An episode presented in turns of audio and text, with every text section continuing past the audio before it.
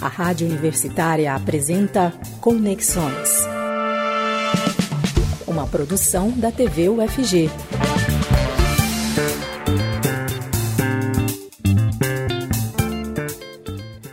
Boa tarde. Está começando Conexões dessa quinta-feira. Eu sou a Camila Maia e fico com você às 5 e meia. Eu sou uma mulher branca, tenho cabelos escuros e curtos, Hoje estou usando um óculos de armação prateada, um pouco de preto também. Uso uma camiseta rosa e um fone de ouvidos branco. Estou sentada de frente a uma parede branca e também a uma estante com alguns livros e enfeites. Para fazer a interpretação para Libras no programa de hoje, a gente conta com a presença do professor Diego Barbosa, que faz parte do Labitave coordenador do Labitave, na verdade. Chique, professor Diego, muito obrigada pela sua presença aqui novamente com a gente. O professor Diego tem pele branca, cabelos castanhos curtos, olhos castanhos e tem uma barba cheia. Ele veste uma camisa social preta e está em frente a uma parede branca onde faz a interpretação para Libras. Você confere o Conexões em vários canais diferentes. Na TV aberta é só sintonizar no 15.1 na NET é o canal 21. Se você prefere assistir pelo aplicativo, é só baixar gratuitamente para o seu celular de modelo Android. Além disso, dá para conferir pela internet, no nosso site, no nosso canal no YouTube ou no perfil do Facebook. Você também pode escutar o Conexões na Rádio Universitária, nos 870m, no site da rádio e no aplicativo Minha UFG. Depois, se você não conseguir assistir ao vivo, o programa fica lá no nosso canal no YouTube e você pode ver e rever quando quiser. Pode também escutar a gente. É só procurar pelo nosso podcast lá nos perfis da Rádio Universitária, no Deezer ou no Spotify.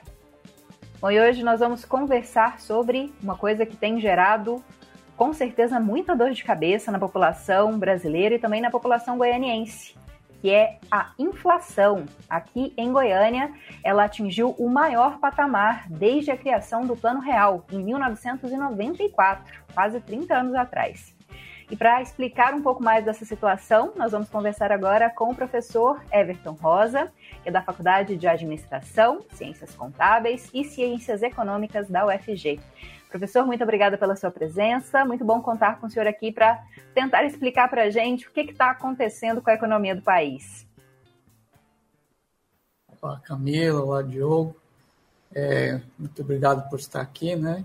Para a gente fazer essa discussão sobre inflação. É, eu sou o Everton, né, professor de economia, né, sou branco, cabelos escuros, curtos, estou de camisa cinza, Estou aqui, o cenário é, é minha casa, uma sala, sala grande, né? Nada de muito para destacar. Não tem uma estante de livros aqui atrás, não. Tá? o senhor tem uma coisa diferente, né? Um adereço que eu acredito que seja japonês. Ah, sim, tem umas, umas espadas ali. É muito interessante a gente ainda fazendo o trabalho remoto, porque nós acabamos conhecendo os escritórios ou casas um dos outros, né? Lembrando para quem nos assiste pela TV ou pelo YouTube, né, pelas redes sociais, nós ainda estamos fazendo o Conexões de forma remota, cada um no seu espaço, e por isso você nos vê em diferentes quadradinhos aí na tela. Antes de passar a palavra para o professor, que é quem sabe sobre economia nessa conversa, vou só dar alguns dados para você entender a situação. A inflação aqui na capital atingiu 2,10% em março. Esse é o maior índice registrado para esse mês, desde o começo do Plano Real, lá em 1994. Os dados são do IBGE, o Instituto Brasileiro de Geografia e Estatística. E eles mostram ainda que o índice dos últimos 12 meses ultrapassou os 12%, ou seja, a inflação acumulada nos últimos 12 meses ultrapassou 12%. Com isso, a capital registra a quarta maior inflação do país. Os principais vilões, segundo o IBGE, são principalmente o aumento dos preços dos combustíveis, uh, que subiram né, 7% apenas em março. E no acumulado total já subiram 25% nos últimos 12 meses. Bom, professor, dá para a gente tentar explicar por que Goiânia alcançou esses índices tão altos, né? A quarta maior inflação do país, a maior inflação para o mês de março desde 1994, né? Com o início da estabilidade econômica, né? O início do Plano Real. A gente consegue explicar um pouco isso, professor? Oi, sim. É, assim, é, Goiânia tem esse destaque, né, da quarta capital, mas é um, é um processo assim brasileiro, né?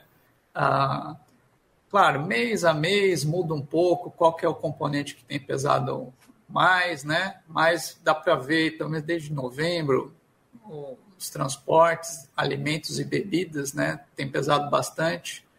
Para a capital Guiana, o que chama um pouco mais atenção, sobretudo nesse de março, né? Nesse, nessas informações de março, é a questão do custo da habitação, né? Então, é, essa, essa variável associada à construção civil, isso tem pesado mais aqui. Um pouquinho, é o que difere um pouco mais das outras capitais. Agora, é, olhando os dados do IBGE, né, olhando ali as regiões metropolitanas e tudo mais, dá para ver que esse mês de março é, é, é, vamos dizer assim, de forma integrada, as, as várias regiões estão tendo uma pressão inflacionária. Né? Então, uh, esses, esses elementos que a gente destacou, né, com exceção da habitação, então alimentos, bebidas e transporte, isso está aumentando em todos, né, aqui é a quarta capital, mas a inflação ela recrudesceu em todas as regiões aqui de forma orquestrada, né? Professor, o senhor pode explicar para a gente só essa questão da. O senhor falou da habitação, né? Por que, que aqui em Goiás é, esse fator pesou mais para a inflação? As pessoas têm construído mais? E, então, essa, essa é a questão da forma como é coletado os dados. Né? Neste mês foi assim. Então, a gente sabe que a construção tem, tem avançado, né? É, na pandemia, muito, teve muitas reformas, né? Então, assim, olhando aqui, neste momento, tem uma razão assim especial, né? Um boom, não, não tem um boom imobiliário, né? Ah, meses anteriores, por exemplo, artigos de residência é o que tinha puxado mais a inflação. Dessa, é, os últimos meses não é esse artigo que tem, não tem, que tem chamado a atenção, são, são outros. Estão vinculados à habitação pode aí vai desde custo de material de construção, o preço de metal, né, que é utilizado, tem também a ver com a utilização dos estoques, né, pelas construtoras, por esse ritmo. Então assim, não é porque está tendo um ritmo mais intenso de construção, por exemplo, não, nada, nada disso.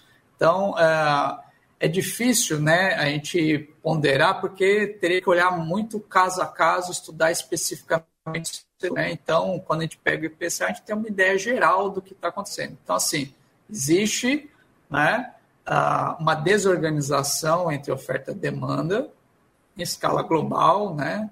a questão internacional, o preço das commodities, é, commodities industriais, as commodities metálicas, as agrícolas, preço do petróleo, tudo isso afeta.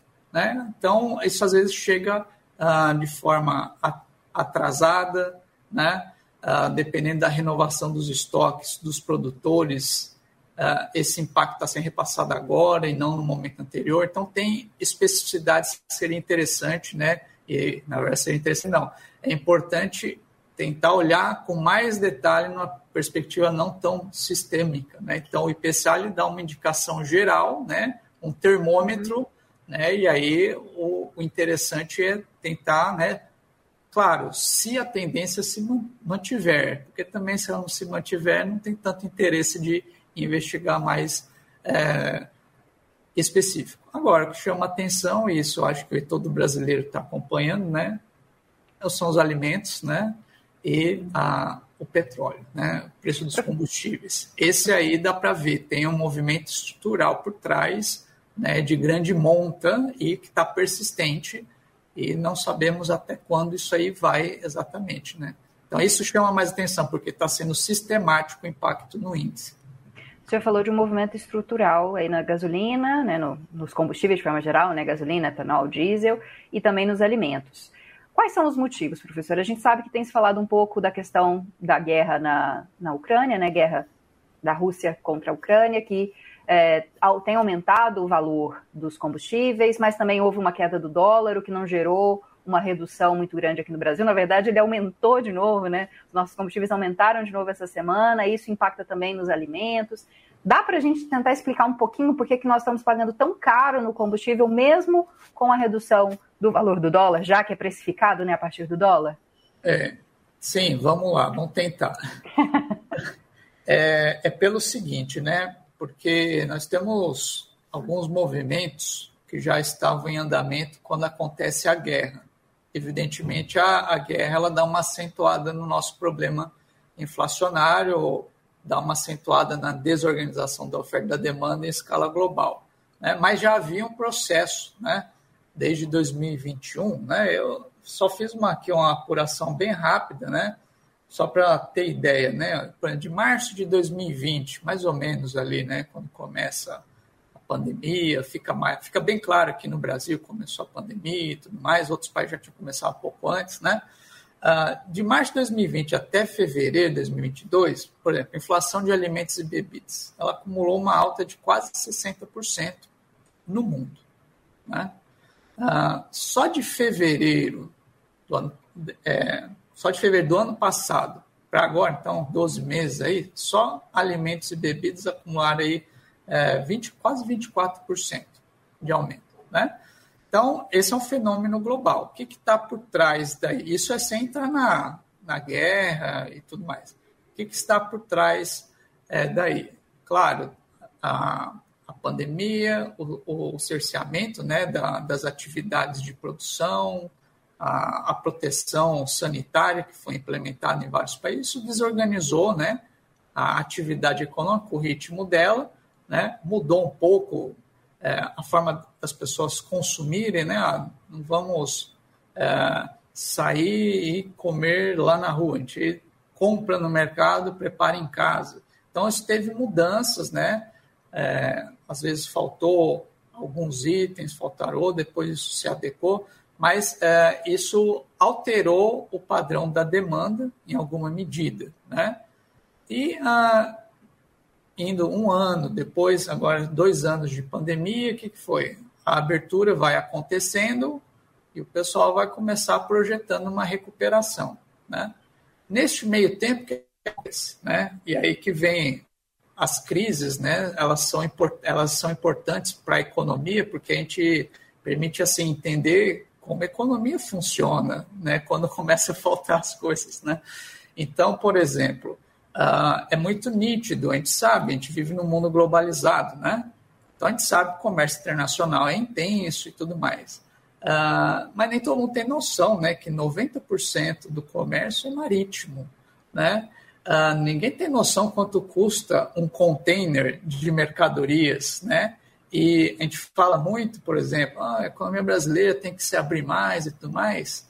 E aí você vê que a economia brasileira ela é bastante é, irrelevante do ponto de vista do cenário internacional em termos de participação no comércio, né? tanto exportação quanto importação. Por que, que eu digo isso? Ah, o Brasil está fora das grandes rotas né, desses navios cargueiros, da, dessa coisa dos, dos containers. Então, estar fora das grandes rotas, quando a economia global está funcionando muito bem, tranquilo.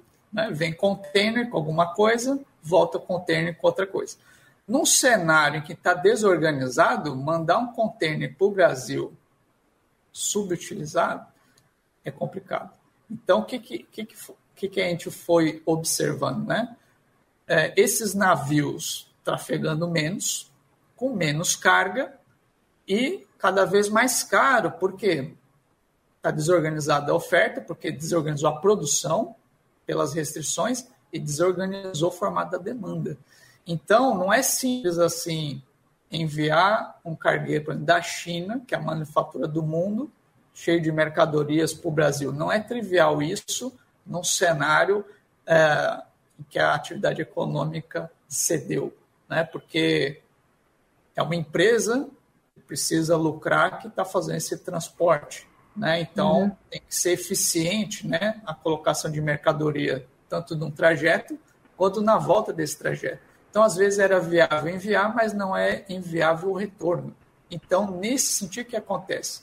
Para esse navio vir, tem que pagar mais caro. E aí, os preços dos fretes internacionais subiram cinco vezes aí ao longo da pandemia.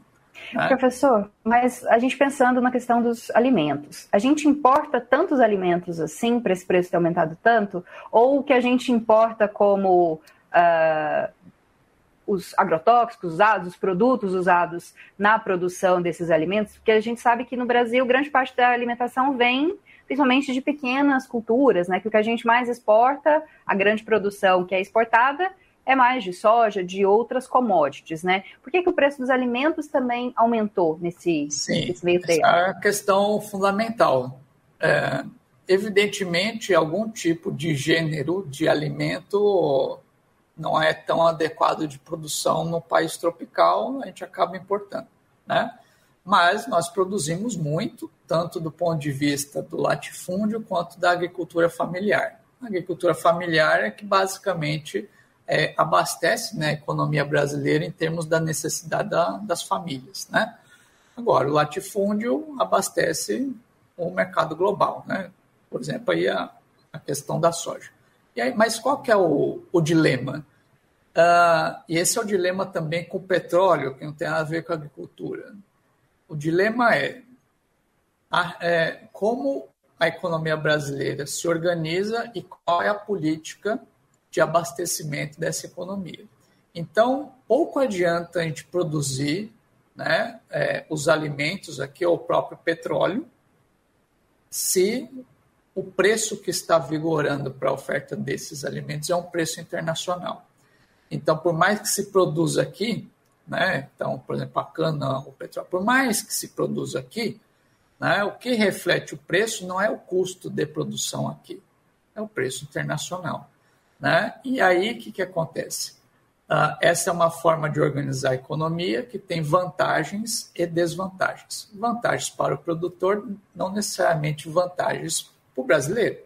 Né? E aí é onde eu acho que é a questão da orientação da política econômica. Né? Que consegue fazer a mediação da distribuição dos benefícios e dos prejuízos é o governo que tem que fazer. Então, o petróleo né? Nós produzimos muito petróleo, temos uma pequena porcentagem né, de necessidade de petróleo um pouco uh, de qualidade melhor de refino, mas é pouca coisa. Né? Então, é, a gente tem uma boa situação de suficiência, mas o preço que é praticado no Brasil não é o preço do custo do petróleo nacional, é o preço internacional. Então, a gente está é, utilizando um preço como se nós não produzíssemos petróleo. Essa é a política da paridade né, de preço da Petrobras. Isso que está em vigor. Então, na prática, é como se o Brasil não produzisse nenhuma gota de petróleo e importasse o petróleo, porque esse é o preço que está praticado. Sim. Isso tem benefício? Com certeza. Tem benefício para o acionista da Petrobras, sem dúvida. Agora, petróleo é um preço-chave na economia que eu, pelo menos, acredito né, que deveria ser colocado sob controle, tendo em vista em insumo básico para as indústrias, é um componente importante uh, do componente inflacionário, né, por conta sobe o petróleo, não é só o, os seus derivados que sobem, as alternativas também sobem, como o etanol. Né? Como fica caro abastecer com gasolina, evidentemente parte da demanda vai para o etanol. Quem produz etanol também vai aumentar o preço, porque tem demanda. Né? Você tem segurança que vai conseguir vender. Então, é, isso eu. Então, o que, que eu acredito? Há determinantes externos, mas a gravidade da inflação depende da resposta do que o governo está dando a essas pressões externas. E eu acho que a resposta, nesse quesito, é inadequada do ponto de vista de uma política de abastecimento, até de uma política de combate inflacionário. O senhor acredita, então, que deveria, é, a Petrobras deveria deixar de lado essa ideia da paridade do preço do petróleo? Gente, isso há pouco tempo que acontece, né, professor? Desde que o Michel Temer assumiu, se não me engano, em 2016 ou 2017? do Pedro Parente, 2016, que isso está em curso. Pode mudar o presidente da Petrobras, que essa política não muda. Né? Episódios recentes no mercado mostraram o nervosismo de se retirar essa esta política, mudar essa política. Então, é, é isso que está em curso, isso é extremamente danoso para o consumidor, para as famílias, mas para os produtores, para os empresários, para os setores. né, é, que fazem toda a questão de logística, de transporte. Então, assim, o petróleo, a prática, veja só, um país como o nosso, grande produtor de petróleo, né, com essa tradição de produzir petróleo, com excelência, né, ser tratado como um importador de petróleo na prática, isso é uma política bastante equivocada. Professor, em relação aos alimentos, o que, que poderia ser feito para que o brasileiro conseguisse se alimentar melhor? A gente sabe que, atualmente, as pessoas têm feito opções muito drásticas e trágicas, né? De às vezes ter que ficar na fila de osso para conseguir se alimentar com carne, é, de deixar de comer certos tipos de alimentos porque o orçamento não fecha no fim do mês. O que, que poderia ser feito pelo governo pensando nisso que você disse do produtor, que está orçando seu, seu produto pelo preço externo, né? Às vezes prefere vender para fora do que colocar o, o, produto no mercado nacional porque ganha mais. O que, que o governo poderia fazer, é, uma política de governo para que as pessoas pudessem ter uma alimentação melhor, o, valor dos produtos não subisse tanto? Tá, é, é, que aí são, são duas coisas, né? Uma é a dimensão do preço do que está ofer sendo ofertado, né? E a outra questão da renda das pessoas, né? É, são, são duas coisas, mas o que, que quer dizer? Que o governo tem que atuar com políticas diferentes para cada uma dessas situações. Então, evidentemente, as pessoas precisam ter um mínimo de renda para acessar o mercado, né? É, e aí o mercado é a economia de mercado. Se nós, como sociedade, nos organizamos pela economia de mercado, e é fundamental para acessar os benefícios da divisão do trabalho, o dinheiro, as pessoas têm que ter meios de obter o dinheiro. Então as pessoas têm que ter renda. Você tem que ter uma política. Ou o governo tem uma política de emprego da população, ou ele tem uma política também. Pode ser também complementar de distribuição de renda. Então, isso tem, essa é a primeira coisa. Agora, a política de emprego e uma política de distribuição de renda é parte do problema, parte do que tem que ser feito. Uma vez que há essa renda, o problema é poder de compra dessa renda. E aí vem o outro lado, a outra política, que é a política de manter a estabilidade do nível de preços, manter a inflação baixa, né? estável, baixo, previsível. Como é que se faz isso? Infelizmente, não é com política de taxa de juros elevada. Né? Uh, eu entendo que o quê? Para você controlar os preços na economia capitalista, nossa economia é complexa, né? isso passa né, por medidas. Que tipo de indústria nós estamos aqui no Brasil? É uma indústria com elevado componente importado? Não, é uma indústria em bases nacionais. Essa é a primeira questão. Se tiver elevado componente importado, significa que se o câmbio desvalorizar, nós temos repique direto no preço desses produtos. Então, a política industrial é algo essencial para uma política de preço uma política agrícola de preços mínimos de seguro agrícola para os produtores é essencial para manter a estabilidade de preço na economia. Né? Ah, e aí vem políticas creditícias. Então, assim, são muito. É, as políticas para manter a estabilidade de preços, elas têm a ver com a política do quê? De administrar a demanda efetiva. Em outras palavras, né, para ficar mais simples para todo mundo, controlar os preços na economia depende de regular as forças da oferta e da demanda. A economia de mercado consegue fazer isso em alguma medida, mas ela não consegue fazer isso na medida que é interessante para todas as pessoas. E aí que entra o inevitável papel do Estado. Não tem muito jeito. Né? Uma economia de livre mercado ela faz o quê? Ué, quem pode pagar mais? Quem pode pagar mais acessa o produto. Quem não pode, não acessa né? E aí vem, esse é o tipo de sociedade que a gente quer viver, né? Em que, no fim, é isso, né? A gente está é um dos maiores produtores agrícolas, produtor de carne, isso vai para a Europa, o brasileiro passando fome, né? Esse é o tipo de sociedade que a gente quer viver? Tá certo, com certeza não é a que eu quero, né? Eu é, quero a mudança dessa, dessa realidade. E eu não vejo outra forma. Infelizmente, né, para alguns setores, não tem jeito. Precisa da política pública focada em resolver isso. Né? Não tem muito jeito. Bom, professor, vou me despedir. Muito obrigada pela sua presença. Eu espero que a gente possa conversar novamente em outro momento. Eu que agradeço, Camila. Despeço de você que está aí na sua casa também, mas eu despeço rapidamente. O professor Everton está liberado, mas você eu espero que fique com a gente no próximo bloco. Espero também que, se você quiser, participe conosco. É só enviar a sua questão, ou seu comentário nas nossas redes sociais, lá no Facebook, no YouTube, também no aplicativo da TVFG ou no WhatsApp 29981811406, 62991811406. Sai daí que a gente volta rapidinho. Você está ouvindo Conexões.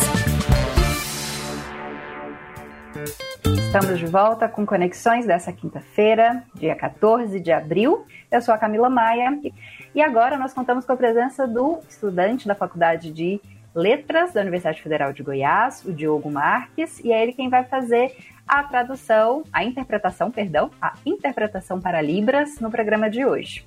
Muito obrigada pela sua presença nesse segundo bloco, Diogo. Ele é um homem de pele parda, tem cabelos castanhos curtos, olhos castanhos escuros, estatura baixa. Ele usa um óculos de armação uh, retangular e azul. Ele veste uma camisa social preta, está em frente a uma parede branca onde faz a interpretação para Libras. Lembrando que você pode conferir o Conexões na TV, nas redes sociais e também escutar na rádio universitária. Várias opções para você que quer conferir o nosso conteúdo. Para começar esse segundo bloco, eu falo sobre a questão indígena no Brasil. Depois de dois anos sem ocupar as ruas de Brasília por causa da pandemia, o acampamento Terra Livre voltou à capital federal e levou o maior número de pessoas nesses 18 anos de história do evento. Mais de 7 mil indígenas de 200 povos diferentes estão em Brasília até hoje. Eles estão lá há 10 dias protestando pela demarcação de territórios e também pedindo proteção contra invasores. Isso segundo a articulação dos povos indígenas do Brasil. O encontro ocorre no mesmo período o Congresso Nacional está analisando textos de importância para os povos indígenas, como, por exemplo, um projeto de lei que autoriza a mineração nas terras indígenas. As lideranças também têm pedido o andamento de processos de demarcações, que estão paralisados uh, desde que o presidente Jair Bolsonaro assumiu o governo em 2019. Segundo dados da Fundação Nacional do Índio, existem atualmente 680 processos e mais de 200 ainda aguardam regularização. E ainda falando sobre a questão indígena, o Ministério Público Federal apresentou à Justiça Federal um pedido para obrigar a União a retomar ações de proteção e também operações policiais contra o garimpo ilegal na terra indígena Yanomami. O MPF pede, em regime de urgência, que seja feito um planejamento de novas ações de repressão contra crimes socioambientais na região, e também que as equipes policiais permaneçam no local até que todos os infratores sejam retirados. A ação ainda pede a prestação de serviços de saúde, reabrindo postos que estão fechados há mais de 10 anos. Agentes do MPF visitaram a Serra dos Sururucus, que fica em Roraima, e verificaram que garimpos ilegais estão ocupando a região, utilizando pistas de pouso que eram para a saúde indígena como apoio às suas aeronaves. E também, de acordo com o relatório ah, feito pelas comunidades indígenas, elas estão cada vez mais próximas do garimpo e assim elas não podem usufruir do próprio espaço, já degradado pelo desmatamento e pela poluição. As medidas propostas querem evitar também as ações como as que foram relatadas pela Utucamara Associação Yanomami, que cita pelo menos três crimes contra a dignidade sexual de crianças e adolescentes indígenas, também trabalho escravo e disseminação de bebida alcoólica entre indígenas de recente contato.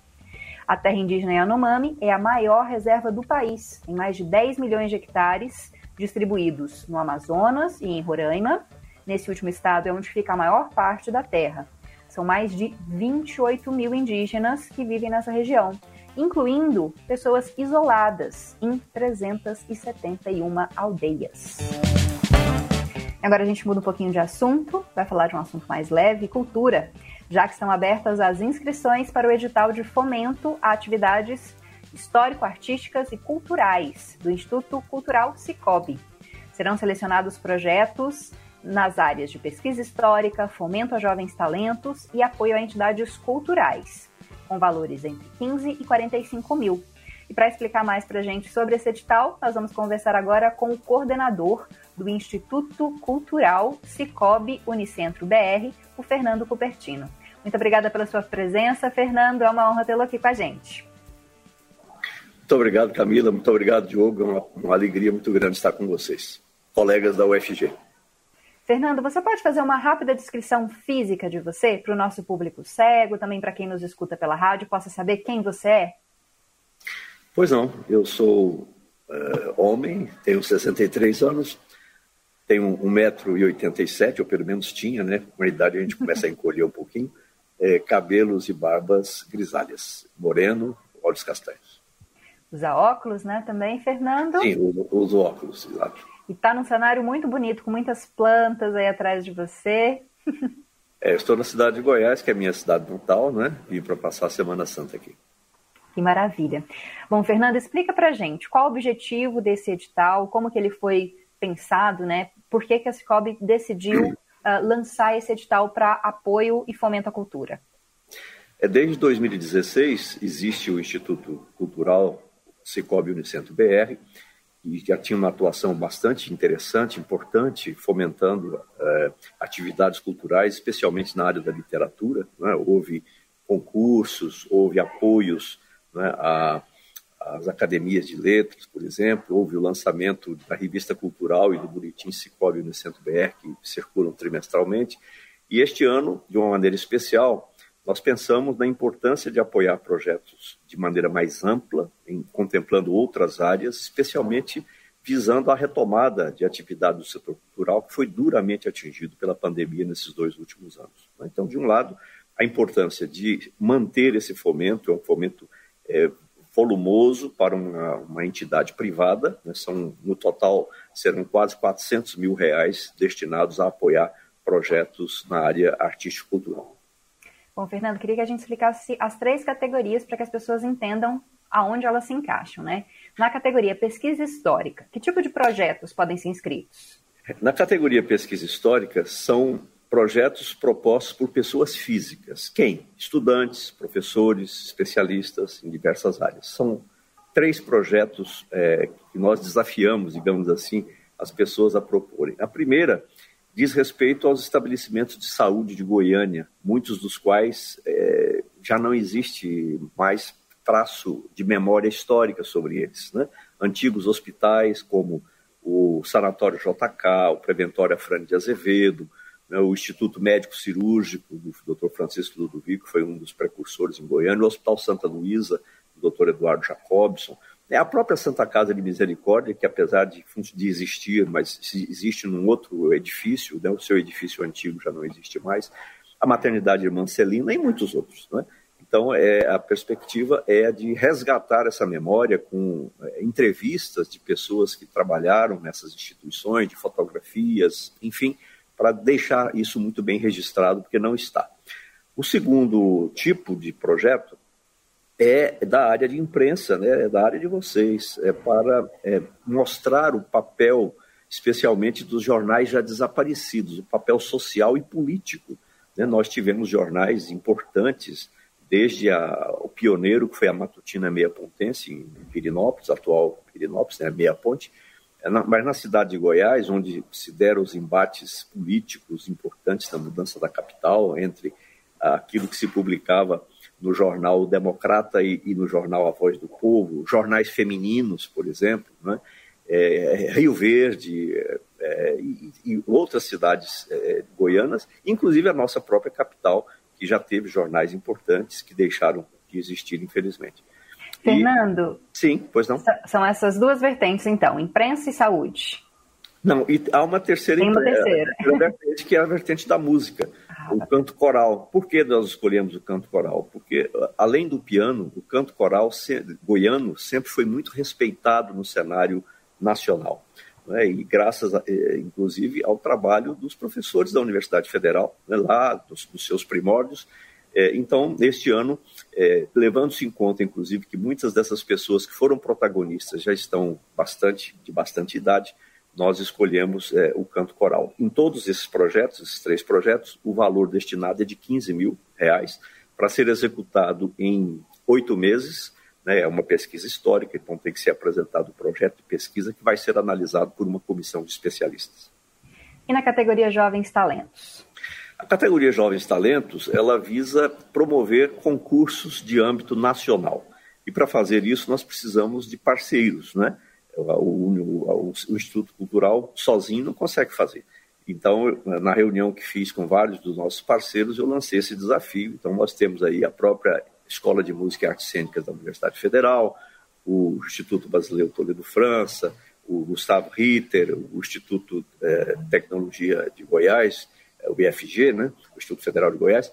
Então, algum alguma dessas instituições pode propor um projeto de concurso para jovens instrumentistas em âmbito nacional, com premiações, né, e o, valor alocado para a realização desse certame, incluindo os prêmios, é de 30 mil reais. Para finalizar, a terceira categoria são projetos de apoio a entidades culturais goianas. Conta para a gente Sim. como é que funciona. Os proponentes, é, consequentemente, são pessoas jurídicas, né? academias de letras, sociedades artístico-culturais, e nós temos aí três modalidades.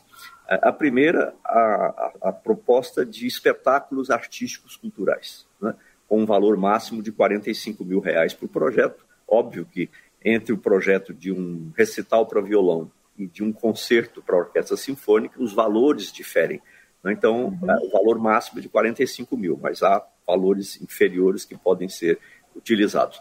O segundo, a segunda modalidade é apoio às atividades voltadas à comunidade estudantil, a partir, inclusive, de uma experiência que já tivemos em parceria com as academias de letras, onde os acadêmicos vão até as escolas para falar a respeito da sua própria obra ou da obra de outros grandes escritores goianos. E o terceiro bloco, o terceiro tipo, que eu acho extremamente importante, é voltado ao patrimônio, à área do patrimônio, né, na recuperação e, e a divulgação de fotografias, documentos, né, é, de modo que nós possamos cuidar dessa memória, já que normalmente não há muitos recursos destinados à área do patrimônio. E há ainda um quarto elemento, não é que esses todos, esses projetos todos são voltados para a sociedade em geral, que é o objetivo da cooperativa, mas há também um uma atividade específica para os cooperados, que é a segunda edição de um concurso nacional de poesia, que neste ano homenageia, leva o nome do professor Hélio Moreira, escritor, ex-diretor é, é, da Faculdade de Medicina, ex-presidente da Academia Goiana de Letras, né, professor emérito da nossa Universidade Federal, e, e, este ano, então, a, o prêmio. Né? Só vou contar para você que está interessado como se inscrever. As inscrições são gratuitas e devem ser realizadas pelo endereço institutocultural.unicb.coop.br. Vou repetir, que eu sei que é longo: institutocultural.unicb.coop.br prazo de inscrições se encerra no dia 30 de abril. Bom, Fernando, muito obrigada por essa participação aqui com a gente. Eu espero que as inscrições cheguem aos montes e que a nossa cultura possa ser é, fomentada e incentivada, é tão importante para a gente. Quem agradece somos nós do Instituto e, se Deus quiser, no dia 9 de maio vamos divulgar os resultados né, dos, dos projetos que foram vencedores e serão contemplados. Muito obrigado. Obrigada, Fernando. Bom feriado para você aí em Goiás. E você que está aí com a gente assistindo, calma, não vai embora não, ainda não vai aproveitar o seu feriado. A gente tem mais um bloco daqui a pouquinho para você. Você está ouvindo Conexões.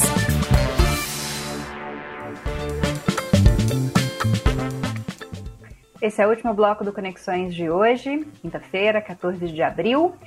5 horas e 20 minutos. Eu sou a Camila Maia e continuo com você na TV UFG e na Rádio Universitária até às 5 e meia.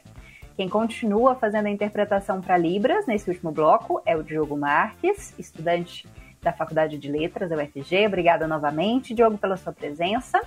E agora eu conto com uma outra parceria para me ajudar a contar algumas informações sobre cultura, também sobre capacitação para realizadores culturais. Dessa vez, quem vai trazer essas informações é a Ana Clelma, jornalista da TV UFG. Olá, Ana, muito obrigada pela sua presença. Oi, Camila, boa tarde. É um prazer estar aqui de volta no Conexões.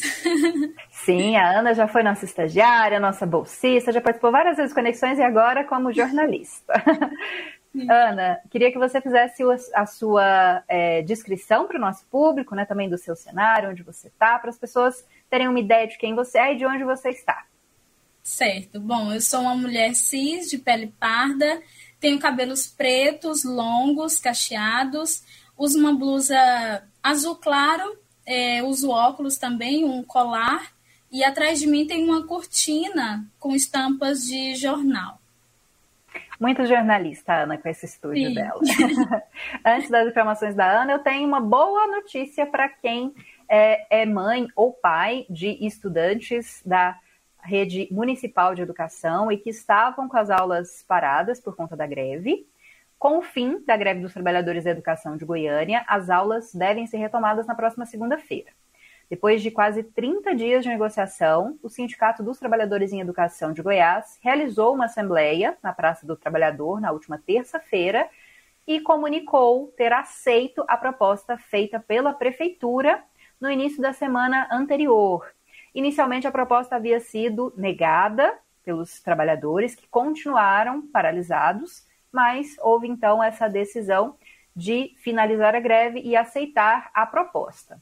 Ela prevê o pagamento do piso para a categoria P1 com aumento de 33%, ou seja, a partir de agora essa categoria vai receber acima do piso salarial. Já para a categoria P2, o reajuste será de 15%, pago em duas parcelas, a maior em abril e a menor em maio. Ah, de acordo com a proposta, também haverá um aumento de 50% no auxílio locomoção para professores e mais 15% na regência. Também vai haver a implementação do auxílio locomoção para uh, servidores administrativos, no valor de 300 reais. Outro ponto acordado foi o pagamento da database de 2020 e 2021, ainda no mês de abril. Com o pagamento dessa database, há aí um somatório, né, um acréscimo de mais 9%. Bom, agora sim a Ana vai trazer informações para quem trabalha com cultura, principalmente para os produtores audiovisuais. Conta para gente, Ana. Certo. Bom, eu vou começar então falando do Festival Audiovisual do Veracruz, né, que promove pela primeira vez o VC Polo, que oferece oficinas e consultorias na área cultural para profissionais residentes no Conjunto Veracruz e bairros vizinhos ali. Amanhã, por exemplo, tem oficina de elaboração de projetos culturais durante todo o dia. As ações oferecidas incluem auxílio para montar o próprio currículo e portfólio cultural, dicas de produção de book fotográfico e tirar dúvidas ali, né, sobre como se tornar MEI em uma consultoria contábil. As consultorias seguem até o dia 30 de abril e os agendamentos e cadastramentos são feitos pelo WhatsApp 629-8524-4627. Ana, você pode repetir para gente? Claro, claro. É o 629-8524-4627. Anota aí esse WhatsApp. Sei também que tem mais inscrição aberta aí para quem trabalha com cinema, né? Sim, com certeza. Estão abertas também as inscrições né, para o Laboratório de Roteiros Audiovisuais da 21ª Goiânia Mostra Curtas. Essa é tradicional também, né? O laboratório vai oferecer consultorias online em julho desse ano. Os interessados podem se candidatar gratuitamente até o dia 28 de abril pelo site oficial do festival, goianiamostracurtas.com.br. E também, agora essa eu quero que você me responda também, viu, Camila? Filme de terror faz parte, entra aí na sua lista de filmes? Na minha, não. Não assisto filme de terror nem se me pagarem. Vamos é... perguntar para o Diogo. Diogo, você assiste? Faz só um assim ou um assim pra gente? Assiste, Diogo Aí, gosta. ó, tá vendo? E você, Ana, gosta? Olha, às vezes, depende. então, Então, se a resposta de quem está aí de casa, em casa, também for sim, né? Dá para conferir várias opções na sexta edição da Morcego Vermelho Goiás Horror Film Festival, que vai ser realizado entre os dias 26 e 29 de maio, de forma online e gratuita. E se você não só assiste filmes de terror como o Diogo aqui, né? Mas produz obras desse gênero, pode inscrever seu filme pelo site morcegovermelhofestival.com.br até amanhã. Além das mostras competitivas de filmes, o evento vai ter debates com produtores audiovisuais. Bacana essas dicas para quem trabalha com cultura, quem trabalha com cinema. E agora eu venho com uma boa notícia para quem estava pedindo revisão do IPTU, estava achando o IPTU caro. A prefeitura revisou mais de 10 mil inscrições do IPTU, né? a Secretaria Municipal de Finanças. E depois dessa revisão, houve a redução do valor do imposto em 9.237 casos. Ou seja, o imposto ficou menor para esses contribuintes. Também houve a isenção de outros 1.607 contribuintes, que não vão precisar mais pagar o IPTU em 2022. São aquelas pessoas que têm imóveis avaliados em um certo valor venal. Ainda falta fazer a revisão de mais de 35 mil inscrições, como foi prometido pela Prefeitura de Goiânia em março deste ano, depois de milhares de reclamações de aumento indevido do valor do imposto cobrado em 2022. Né? Houve um uh, um aumento do imposto, né, uma revisão de como esse imposto era cobrado, e muita gente recebeu em casa um talão aí um pouco assustador, né, pediu revisão, a prefeitura reconheceu algumas, uh, algumas confusões aí, também revisou, então, quem sabe o seu imposto também seja revisado, né? Fique atento aí. E agora, para finalizar o nosso programa, 5 horas e 28 minutos, a gente vai falar sobre cultura, tem várias dicas culturais que a Ana que vai contar para a gente de novo. Conta aí, Ana. Agora vamos falar de circo, né? O Festival Internacional de Circo Basileu França começa hoje e segue até domingo. E nesses quatro dias, o público vai ter acesso aos espetáculos presenciais e online também, além de oficinas, aulas e encontros. O evento pretende integrar né, jovens formandos com artistas profissionais e personalidades da área circense em um mesmo ambiente. Nessa primeira edição, o foco é potencializar a, for a força do circo goiano e difundir essa arte milenar para o público em geral. A abertura do festival é daqui a pouco, às 7 horas da noite, com o espetáculo Cartolagem, do Corpo Circense Basileu França, no Teatro Escola, que fica na Avenida Universitária. Agora eu vou falar a palavra mágica. Grátis, a entrada é gratuita, tá? e nessa sexta e sábado acontece o tão esperado Festival Vaca Amarela no Centro Cultural Oscar Niemeyer. O festival traz cantoras como Gloria Groove e Carol Conká e a banda de hardcore Dead Fish. A ideia é trazer músicas emergentes e diversidade musical, além de gerar debates sociais. E para mais informações, acesse o perfil do festival nas redes sociais. E também de sexta a domingo, né, ocorre o encontro de culturas literário na Vila de São Jorge. O evento conta com mesas literárias, feira de livros, contação de histórias, saraus, shows, oficinas, doações de livros e intervenções artísticas. A intenção é promover a difusão e democratização do acesso ao livro e à literatura. Está imperdível. Vila de São Jorge, lá na Chapada dos Veadeiros, que anualmente recebe o Festival né, de Culturas Tradicionais e agora recebe também o Festival de Culturas Literário. Muito bacana. Muito obrigada pela sua presença, Ana. Bom te ter aqui novamente. Espero que você participe mais vezes do Conexões. Espero estar aqui de novo, Camila. Foi um prazer.